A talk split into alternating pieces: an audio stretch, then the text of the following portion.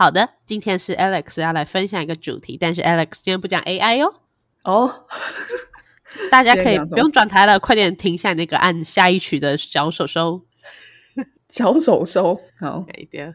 好啊，今天的主题就是说，呃，不要用脏你的履历，哇哦，怎样对会用脏？喝咖啡，就是对你把它印出来的时候，然后嗯你就会把它用脏。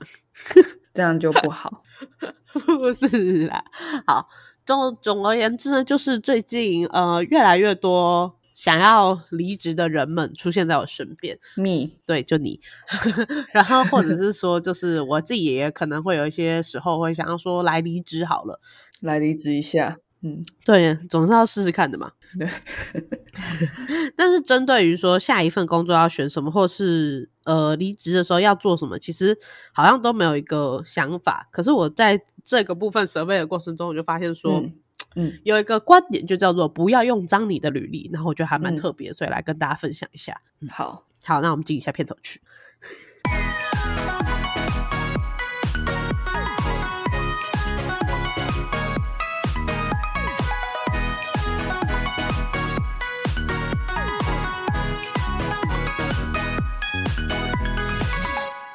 我不知道我老的时候世界会不会爆炸。但我知道再不说出来，我就要爆炸啦。我是 Alex，我是炫，总而言之呢，就是一份履历递出去之后，当你在嗯新工作在求职的时候，人力的 HR 他们收到了这份履历，其实可能只需要三到十秒就可以判断出这份履历会不会适合我们公司。所以，嗯很少会有一个主管会喜欢不稳定或者是接受这些工作能力不受市场肯定的员工。嗯嗯，嗯，那所以我们的履历到底要怎么表示，才可以避免让我们散发出一个不稳定，或是散发出呃能力不受肯定的感觉呢？这是我们必须要避免的嘛。嗯嗯，嗯嗯，那首先呢，今天就是有准备了几个方向要跟大家分享，然后主要是五个。哇，我居然写了这么多，我好棒！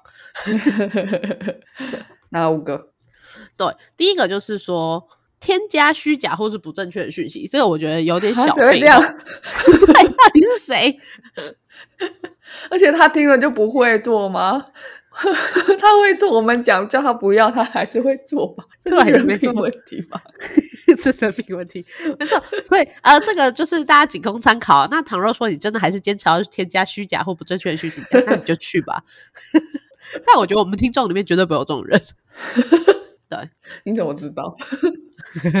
那俗话说“反走过，必留下痕迹”。那以台湾为例哦，就一定会有所谓的劳健保转出单嘛。所以你在履历上面去说谎，其实是没什么意义的，因为人资在审核你之前，一定一定哦会帮你做嗯这一份的 check。嗯嗯嗯，那比对出来不一样，说实在的，就 sayonara 了。嗯，是啊，那所以这个就是第一个小点，就是我们的敲门砖呢，只不只不过是一个小废话砖。你是说哪里不一样？你说有些人就是故意延长自己的工作年资嘛，但他其实辞职了三个月这样。呃，对，有些人可能是这样。那其次，有一些人可能是中间有一些比较特别的工作，然后他选择直接说：“哦，我那时候在家里。哦，”对这个也都会被查出来。嗯，嗯，然后再来就是说，第二大点叫做“日后好相见”啊，这个真的是我的肺腑之言呢。哦，如何我？最近有个同事，他离嗯职了，但是他离职的过程中，他就跟呃他上司的上司很不假情面的说了这个处哪里不好，哪里不好，哪里不好这样子。啊，年轻人终究是冲动了点。是真的，连我这才工作不到两年的人都听到这个消息，我真的觉得啊，年轻人呢、怎么会这样？而且你要讲，你其实可以讲，应该是你还在工作的期间，你可以讲，然后你讲出来是为了改变这个环境。可是你要走了，然后你再讲一下是怎样，就很像分手之后就是说啊，你鸡鸡那么小之类的那种，是吧？就已经没有意义了。呃，然后也不为两边都留情面。对啊，对啊，而且好，那你就会想，这个人他讲完了就离职了嘛？那是谁把这个讯息传出来的？哎，当时面谈就只有两个人，不是他就是他。中文博大精深。对啊，我们那个主管，我们自己再算一算，就是主管他应该是有跟他的小主管讲，就甚至大主管可能是有点生气的跟小主管说：“你你看你 hire 了什么人？哦，hire 就是你聘请了怎么样的人？这样。”对对对的，就是离职的时候，其实最好就是和平分手，因为因为接下来下一份的主管就很有可能会做 reference check，这样是是是哦。然后还有一个就是，我们都会打电话问前面一个主管说他表现怎么样。那小主管今天被大主管炮轰了之后，我不觉得小主管他会讲出好话。对，但当然就是比较佛心的主管都还是会觉得就是留个情面，不会讲太难听。可是其实他完全没有。义务要讲的不好听，因为对他来说没什么损失。对 对对啊，好，总之这一点日后好相见，送给各位。就算你在这里有多少的情绪，在你写出 离职公告的时候，就真的都该放下了。对，而且你应该放下，因为其实已经结束，你没什么好再耿耿于怀了。对，是的，是的。那如果倘若你真的要大发雷霆，要发声，你可以在离职公告之前，搞不好有机会是可以改变的。对，而且我觉得其实反过来积极一点的讲，就是如果你觉得这些事情是是一个问题，那你最好在前一份工作你都有提出，然后你甚至有尝试改变，因为这对你下一份面试的时候蛮有帮助的。很多人会不知道怎么回答说，哎，为什么你离开前公司？因为错，因为大家都会觉得因为前公司烂，可是可是大家都会想要。去跟一个愿意改变问、发现问题跟解决问题的人工作，所以如果你只能 对，所以如果你只能讲前公司烂，那当然就那你的主管他会怎么想？他就会觉得，那你遇到问题你就会直接离职，是不是这样？当然，每个他每个主管都会知道自己公司有很多鸟事，可是他需要有 他需要一个伙伴跟他一起处理鸟事，或者至少在一个充满鸟事的公司中可以把事情做好做完。对对啊，对。好，所以紧接着到我们的第三点，第三点就是换工作要谨慎。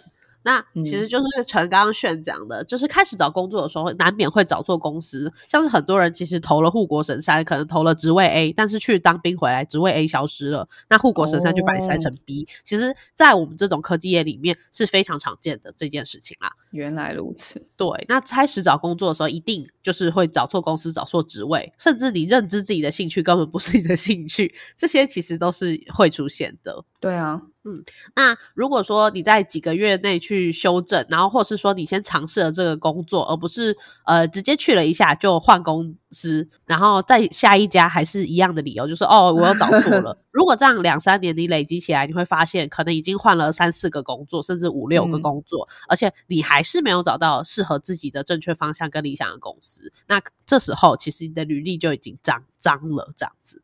就是回到前面的 HR，他就觉得你是一个不稳定的人。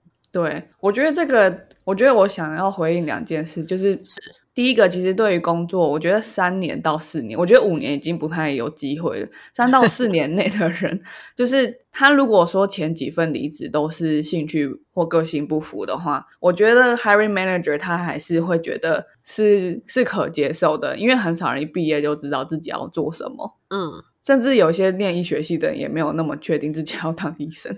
我觉得现在的环境已经是变化大到这样，所以我觉得可以。也许他会觉得你前两三份有可能三五个月、六七八个月就换，就是他觉得是反而是合理的，就是你至少有积极的在找自己的兴趣。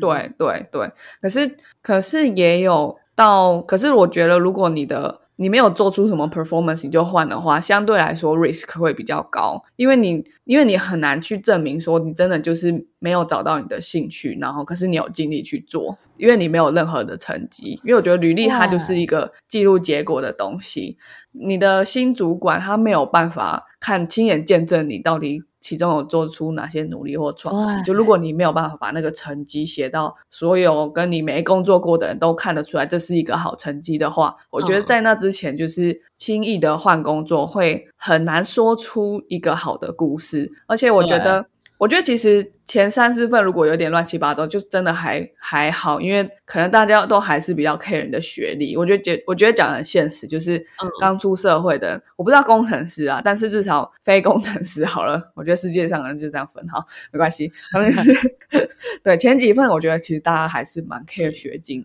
学经历，所以你甚至还可以用实习去稍微一稍微证明一下你是个不错的人才。所以我觉得还是会得到面试机会，也许还有机会去说明。明说，哎，我中间的努力是什么？可是我觉得，可能到第四年、第五年，或甚至你已经第五间、第六间公司，你真的就要能够把前面那几个经历都串联成一个故事，然后说，哎，比如说这是一个，这是一个探索，呃。商业拓展的职能的故事，然后其实前面都不是做商业拓展，但是你可以硬把里面到底跟哪一些跟商业拓展有关联的技能都把它串联在一起。你你是可以在面试做到这件事情，可是你要得到这个机会，就是 either 你是被内推，你有你有人脉，你被内内推，就是或者是或者是你有什么。呃，被被呃，recruiter 直接找进来做面试，嗯嗯嗯，你才可以逃过那个 HR 的履历关，因为因为我觉得。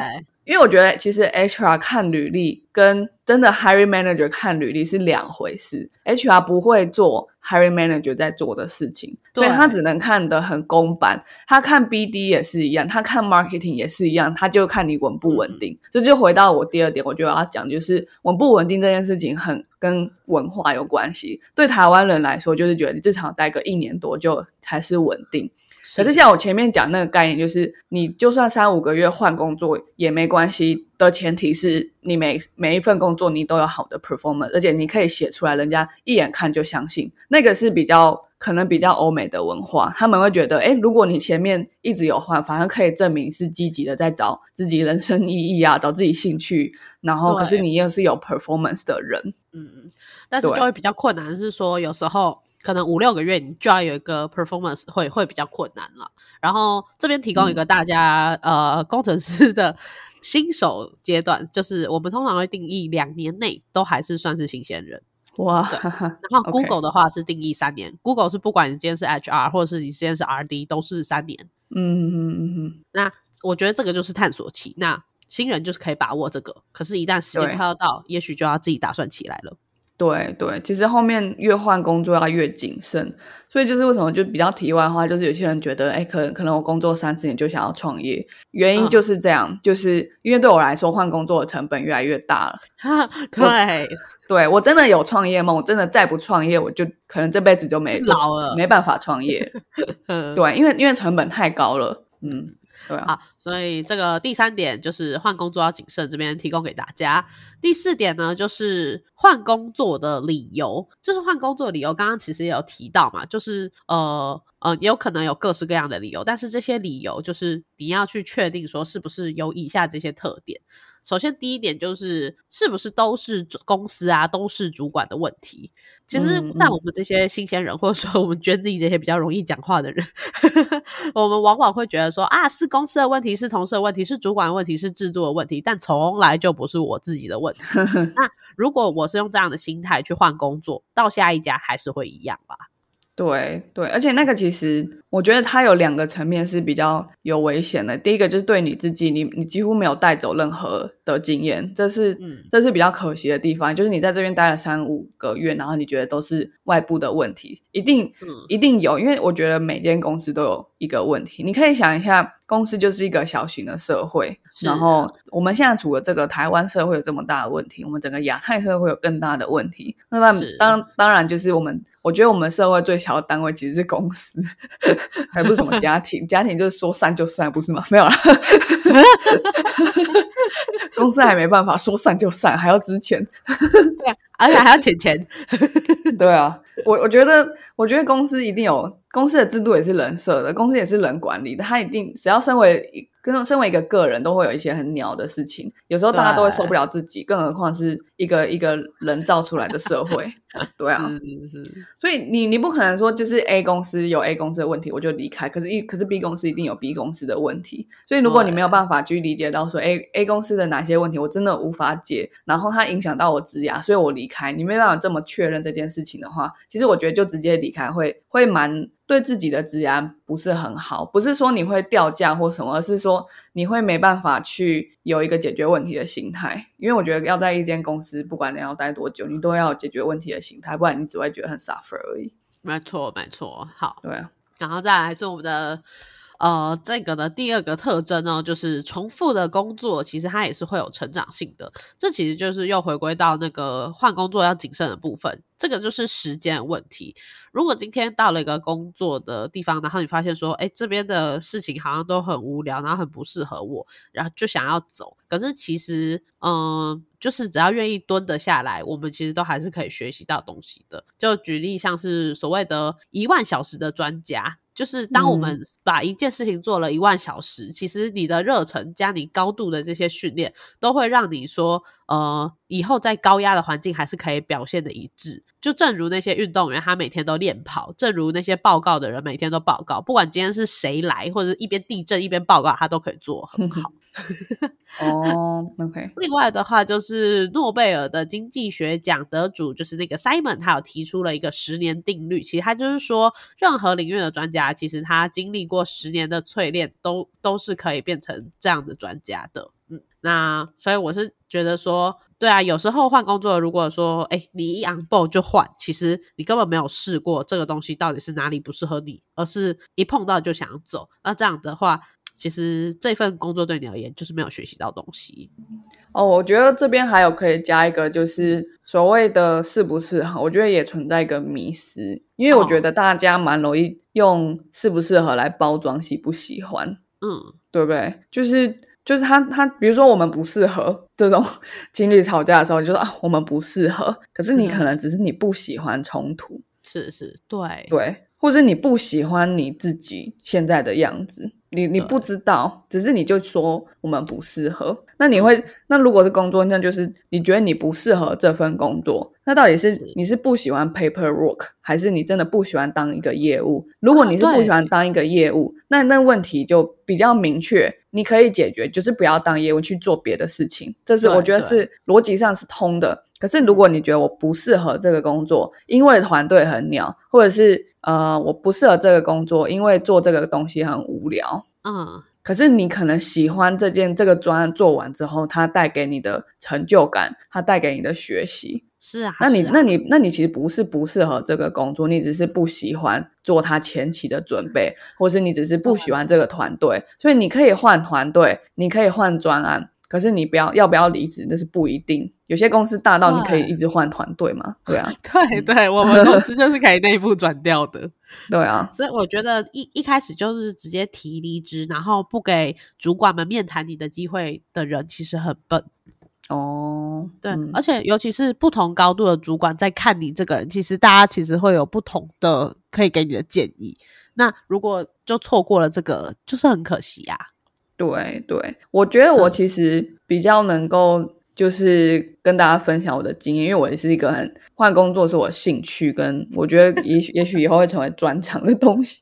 嗯，对，但我觉得至少到这年为止，就是第四呃出社会第四年还第四年为止，都还没有后悔过换工作。只有怀念过以前工作，就是哎，其实回过头来发现，哦，那份工作当时离开的时候情绪很满，可是回头回过头来发现，我真的学到很多东西。只是在问自己说，哎，会不会还要回去那个职场？就觉得哦，不会这样，OK，大概是这样。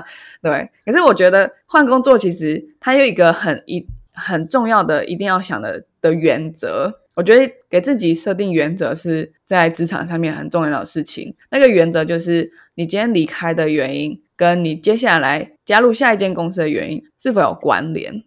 是对你今天离开的原因，如果单纯只是因为这间公司本身的特色，比如说他主管特别鸟或什么的，那他跟下一间公司不会有关联。嗯，对，因为下一间公司也可能会有其他的，他可能不是一二三问题，他可能是四五六问题。对。跟下一间公司不会有关联，也可能他主管不鸟啊，对啊，哦，但是主也可能是这样，对啊，对啊，可能是这样。可是当然，你可以，你可以觉得，哎，我前公司有什么，我现在的公司有一二三问题，可是你不能确保你下一间公司就没有一二三问题。当然，你可以在面试的时候尽量去 challenge，要面试你的人。你可以做到这一点，可是实际上进去之后，一定还是会有很多你没发现的事情。问题啊，对，因为我觉得这，因为在面试的当下，其实两边的资讯都是很不对称的。一方面就是 hiring manager 他会想要去叫你进来，他他就算有一点，他就算想要诚实，他一定也会尽量隐藏团队的黑暗面。因为如果他很喜欢你，他当然想要你觉得这个公司还不错嘛。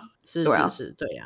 那那你你自己也会隐藏你的黑暗面，你也希望他对方喜欢你，所以你也不会把自己讲的太糟，所以就会变成两两方的期待一定会在。面试的那一瞬间就注定了它有落差存在，对，就像古时候的相亲一样，一定都是晚上关了灯开了门啊，不不不，关了门关了灯才知道啊。对，所以我觉得那个原则就是你要先想你原本公司，你离开你想要离开现在公司的原因，到底会不会在下一间公司又得到解决？因为而且而且，其实当你这样想的时候，你就几乎可以确定是不这是不同的。因为如果你是离开的原因是推理。然后你对下一个工作没有什么想要去创造的东西，然后现在公司没办法提供给你这样的环境的话，你去你去换工作其实都是不太通的，因为因为你比如说，哎，薪水太少，我觉得这还可以，因为你可以在同产业换一个更好的 position，这还可以。对，是，然后或者那主管太鸟，也许你认识更好的，你你自己人脉网里面觉得有更好的人，然后他有在 recruit，然后你的产业没有转移很大，你的方权没有转移很大，你可以继续累积你的经验，那我觉得也是合理的。我觉得只有这种比较少的情况之下是合理的。可是我假设啦，假设大部分人一开始在求职阶段都是就是。盲婚试爱，这样就是 一零四打开履历更新，然后丢上去，所以就是前面我假设的那种情况，两方资讯都不对等，所以所以你这个这个情况之下，我觉得我猜想大部分这个情况之下，就是很难验证说，哎，你现在遇到的问题，下一间公司会帮你解决，对对对，真的哎，肺腑之言呐，对，所以对我来说就是。对我对我来说，就是换工作的时候不要弄脏你的履历。我觉得蛮重要一点就是，你可以一直换工作。可是你要想得很清楚，就是你下一个工作你想要得到什么，然后你确认现在这个公司其实真的没有办法提供给你。那对，而且我觉得确认好这件事还有一个好处，就是你可以很清楚的告诉下一个 hiring manager 你要的东西是什么，他就会觉得哎，你是一个很积极的，然后他也确定他确实可以提供你这些，那他就会觉得他很想跟你工作，因为其实人有帮助人的倾向，人是乐于帮助人，当他觉得他被需要，他就觉得啊，好开心，好想跟你在一起，这样。对对对。嗯，对，可是你当然也要很确定那间公司真的有，比如说我想要呃全年无休的那个点心柜，然后结果他们没有，那就他就会他就会觉得不好意思帮不到你，他就会希望你去找别的公司。也或许他会帮你加一些薪，让你去买买点心的。好乐观，那是工程师好不好？另外还有几个这一点的其他 feature 哈，像是说坚持下去就会得到好机会，这个其实是在说，嗯，就是跟刚刚那个蹲低很会很像，我们好好的蹲，然后当你的所有表现都很好。而有一个升迁机会的时候，其实你的主管一定是选你。那嗯，这个我觉得就是要自己懂得看，就像是你可能懂得看股票之类的，要看一下有没有适合的缺，然后你愿意做这个主管，也确认说这个主管的之后要做的事情是你可以接受的。不然，对我其实蹲久了也不见得是好，所以这个要好好的那个。对对，但我但我觉得这个还有一个比较台湾文化的特性，就是我觉得我们有时候用字面上去传达这些想法的时候，大家的解读或想象会不太一样。比如说蹲听起来其实是一个很沉默的动作，但我觉得如果你是有意继续待下来，然后虽然现在有点难受，可是你愿意待下来，因为你觉得有升迁期待，你一定要跟你的主管沟通，就是你要说，就是哎，我希望我至少。明年有多少加薪？然后你觉得加到这个程度的话，我今年的 performance 要怎么样？你要跟他约定好，因为因为你不能期待主管读你的心啊。就像对啊，就像你你也不用去期待，就是你要读主管的心。所以有些主管不是很疯，就说：“哎，你你为什么不知道这个？这到底是什么鬼问题？就是你为什么不知道？就像你问一个小朋友，你为什么不会数学？他就还没有学啊，或者是不是吗？”谁会知道自己不知道什么东西的原因？对，这样说我就想起来，其实我在第一年的跟主管面谈的过程中，我就有跟他说，我想要带一个 team，所以紧接着我就带了一个 team，这样。然后今年我直接在跟我主管闲聊的时候，我就说我想买房，哇哦，直接说，超直接的。好了，回到我之前有另外一个老板，这个老板他之前有跟我提过说，其实不要自己去找新工作，因为像我们这种呃有有表现然后有作品的人，其实当自己实力够，然后作品摆出来，其实其他公司都会主动来找你，像是你的客户其实都会挖角你。所以我经、我的前老板啊，他就从经理变成了协理，那我另外一个老板的老板，他也从协理变成了顾问，因为他们都被挖走了。哦，对 对对，实力摆在那边，就会有更好的薪水等着你啊！他现在已经领了几百万，他在被挖走，然后乘以一点五倍，天哪！当现在大家景气不好的时候，他在升，他在升官发财。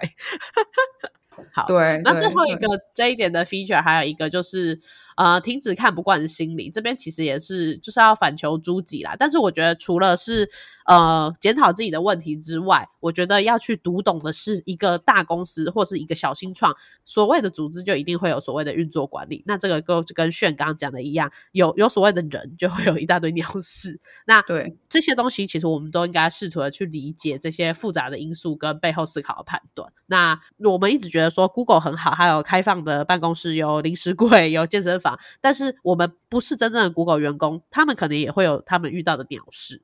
哎，这个真的有有感，因为我去，大家可以去听，就是我讲 New York Study Trip，因为我去嗯。New York Study Trip 的时候，就有拜访 Meta，然后也有拜访 Google。那因为他们只就是 Fan 这些公司，其实都会互相打听对方职场文化，然 后嗯。对，反正他们的想法就是，嗯、他们没有觉得自己公司有就是不好，他们只有觉得自己适不适合这个文化，因为他们知道其他公司也可以给他一样的钱，所以对他来说，就是他觉得这个文化适不适合他。对对对，对，所以所以你如果你觉得它是一个问题，比如说 Google 员工也会觉得这是这是一个问题，我觉得确实也是，也可以是这么也可以这么说，可是也有可能就是它就是一个文化，比如说 Apple 的文化就是很造神，有些人就会觉得这是一个 问题，可是有些人就会对待下来。我觉得不同的人有不同的个性，所以不同的公司也会有它的个性，那就是所谓的公司文化。嗯嗯嗯。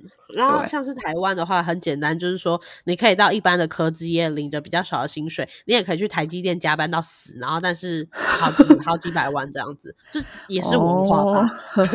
哦 确实，比如说，比如说，我们就会讲台商文化、外商文化这样。我现在还不确定这东西是不是用台跟外来分，因为我觉得现在有些台商根本福利就超好，然后有些外商根本福利就超烂。对，对啊然后我们又要说那些台商叫做他都走美商文化，不是吧？他就是个 台商他，就是个台商，好不好？他甚至 better than 美商，好不好？对啊。好，那我们到今天的最后第五点啦。那第五点就是高争议性的产业尽量别碰。其实这个才是我今天想要做这一篇的最主要的一个主题。那嗯所谓是什么高争议性的产业呢？就是呃，当我们自己能力可能不不足，哦又想要追求高薪的时候，柬埔寨没错，就是你说了，可能是柬埔寨，然后可能是博弈，没错。嗯那这个选择就是你可以很快速的获得丰厚的报酬，可是就是会有风险，而最基础的问题就是遇到法律。嗯，嗯，那尽管大部分的灰色产业都会说自己的公司不违法，或者是说我会保护你们这些开发团队，还有美女荷官，对，还有美女荷官，但是有时候违不违法，违违法，但有时候违不违法、啊，其实就是拼运气。如果运气不好的话，可能就是上班上到一半被警察抓走，然后以后连续三四个月没工作，还要跑调查局协助调查，就是其实很麻烦啊。你真的有遇过吗？你真有听过是不是？对，那接下来就是要介绍爽爽实力。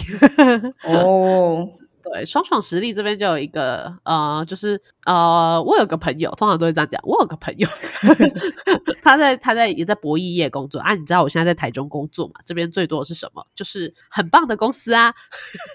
金钱豹是吗？不知道那边有没有收工程师、欸？修 KTV 设备的吗？我不知道。不好意思，我台北熟。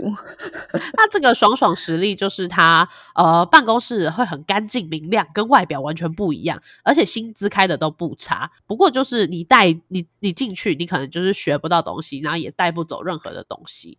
然后他去的那边还有包中餐晚餐，然后厨师都是以前的大饭店的大厨这样子，嗯嗯嗯所以东西是真的好吃。而且他在上班的第二间，他的他一一 on board 就派给你一个车给你开，这样。我觉得前面那个厨师比较吸引我，真的很 对台湾我也是人欸 那个车我还好，有好吃的吗？就去了的零食柜。天食哪，台湾人到底是什么小小动物？就是用食物就可以就是引诱走、欸？对，排队的东西永远都是排队美食。天哪，这间公司福利超好，他们有零食柜。原来如此，那我要去。他们这家公司福利超好，他们有健身房。哦哦，健身房。我牙都在君悦。哦哇，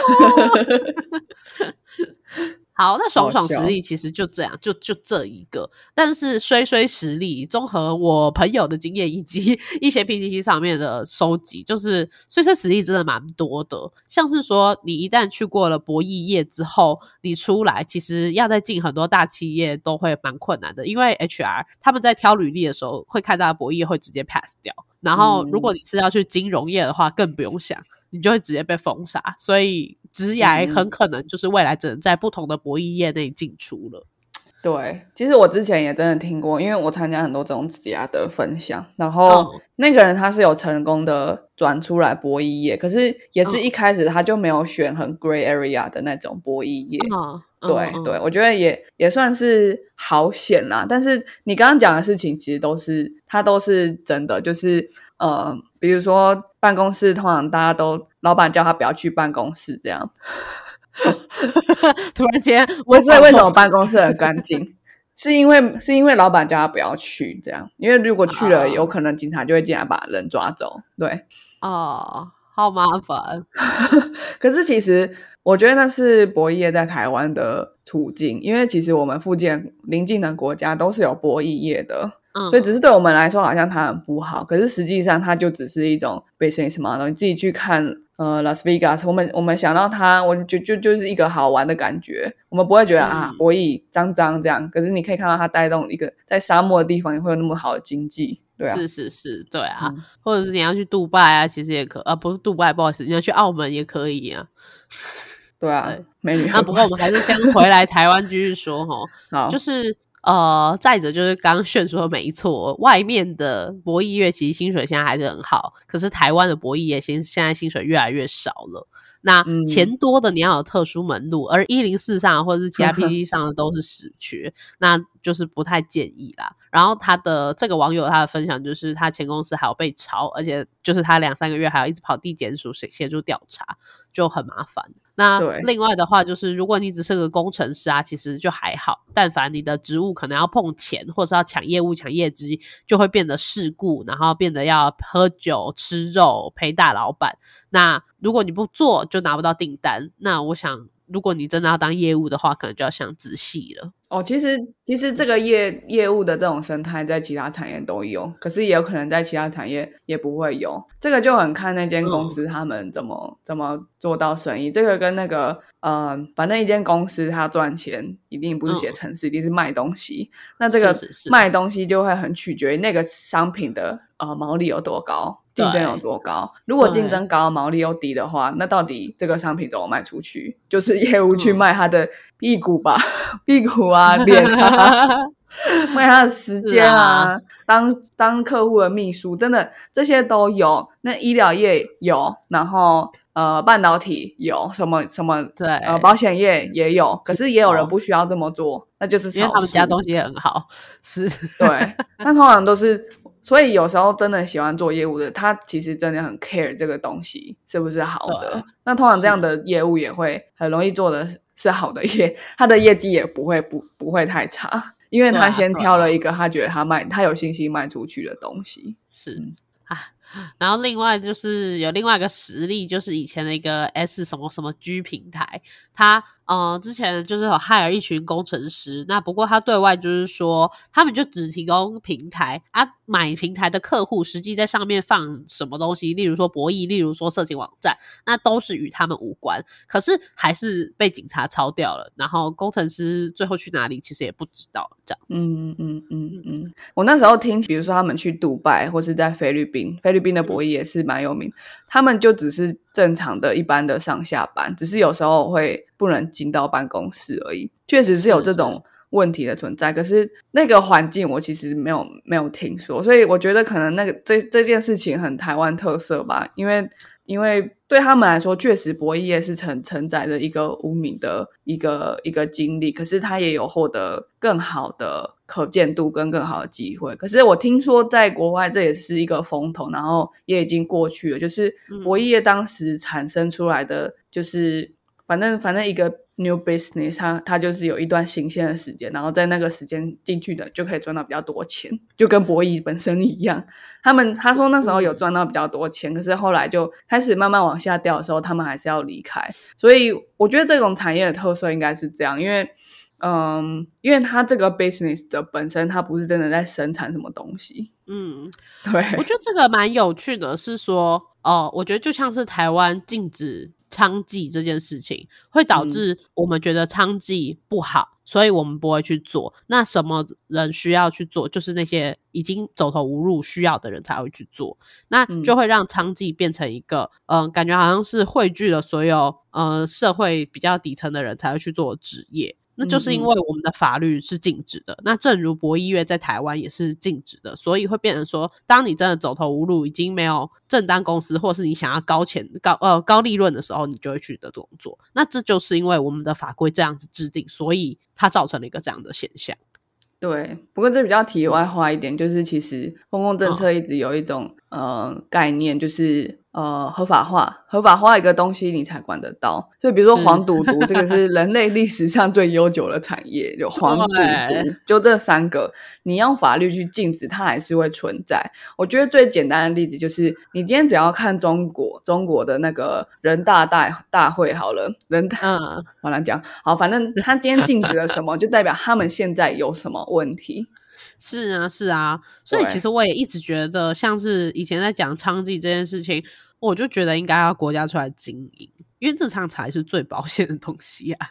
你可能怕资本市场直接介入可能会大乱，那那是不是我们就要用国家力量来经营这个东西？就是对，而且我觉得国家会去经营的东西，就是第一个，它它是有限的资源，然后第二个是它这个它这个东西的分配是呃很需要被管制的，所以我觉得。我觉得应该黄黄黄应该有，然后赌的话，赌的话我觉得还好，然后毒的话应该也是要国家去经营。这种东西如果变成呃私人市场的话，感觉比较失控一点，就是。是是，真的，真的。就你想一下，如果有一个公司超会卖毒品的话，好像不是很好的事情。这样，没错。对，或者是如果有一个很超会卖性交易的公司，然后它 revenue 超高，你就觉得哎，好像怪怪。因为 revenue 高，代表它可能把成本压低，可是那是人的身体，就会觉得哎，好像不太对。对啊，还是给国家管好了。那呃，综合这些实例啊，其实就是想要说的是。如果今天可能你还想要在台湾继续发展，也许你的履历上面就不要出现这些东西。对，我觉得是对，这才是最保险的事情。那因为你未来跳槽的话就会很困难，就是履历脏掉时的时候，你第一站就被 HR 刷掉。纵使你为了你的工作经历编了一个多好的故事，你都来不及说。对。是好，那嗯，我觉得今天差不多就这样子，然后很高兴就是可以跟大家分享这一点。那我也不觉得说去博弈业就是全然的不好，因为说实在，台湾博弈业真的啊，不要说台湾啦，台中的博弈业真还不错，真的让我有点跃跃欲试。也许我可能成为一个博弈业的女王工程师啊，是不是？他们确实应该蛮工程的问题，应该都蛮有趣的吧？我不知道。而且好像都蛮简单的，可是就是会学不到东西，你会比较像是都一直在维护。对工程师来说，对不对？对对对，哎，哦，嗯，但如果你需要明年就买房，也许可以试试看。没有，我听说他们那个很有很有 margin 的年代已经过去了，所以我觉得还好。对，哦的确是，的确最近的薪水是不如过去啦。对，哦，但白的味，我觉得今天这几点其实听起来都有一点忠言逆耳。我觉得，我觉得在一个像我喜欢做新创然后又喜欢跳槽的人，听起来是忠言逆耳。可是我其实都知道它里面的道理是怎么样的存在。那当然，我觉得这是一个嗯八十趴的打法，也有二十趴的人，他就是他就是可以一直换工作。因为我我听过有一个人，他十年换了十五间公司，然后他其实也是做到很很呃很大的公司，很高的职位，他居然十年换十五间公司，这样，而且他是金融业，我就觉得金融业居然可以跳槽跳成这样，对。我但我觉得那就是 outlier 了，所以对，呃，要做到那个程度，就是你要能够完全不顾于这些基本的规则，你要像戴资颖一样打羽毛球，那 那你就要像戴之颖一样强，你才可以把那些技巧都弄得很很纯熟。那个意思就是，你今天可以不用履历管就可以直接拿到面试机会，这个做法是有的，但是你就是要有很有人脉，然后你的可见度要很高，你可能疯狂经营 LinkedIn，你参加很多 networking event，然后你很确保别人知道你的专长是什么，然后你的 achievement 有哪一些，别人想到工作机会的时候就就会来找你，然后对这样的人，这样的人真的有，然后嗯，他们的烦恼反而是我如何去辨识这个工作机会是不是我想要的，或者是有时候觉得，哎、这个工作机会听起来很好，可是我好累，我想嗯休息，这是他们的好烦恼。对，希望有一天我可以改做这一集。你做这一集就纯炫耀了，好不好？没有，可能很烦恼哦。我们的观众很多这个烦恼。哦，你说我们观众大家都是 outlier 这样，对啊，就哦，天啊，这一集对我完全没用，我真的是有十个履历还摆在我桌上，哦，不是，是十个面试邀请。十个 offer 这样。对，对我觉得其实也许也许我们可以做这一集，因为因为这种方法也是蛮多的，只是 我觉得对很多人来说，你要做到这个程度，其实你几乎每一天都在准备求职。我觉得，对，没错，嗯嗯，好，那好总累哦之就这样。好，那今天的 p d 就到这边啦，我们下次再见喽，拜拜。拜拜。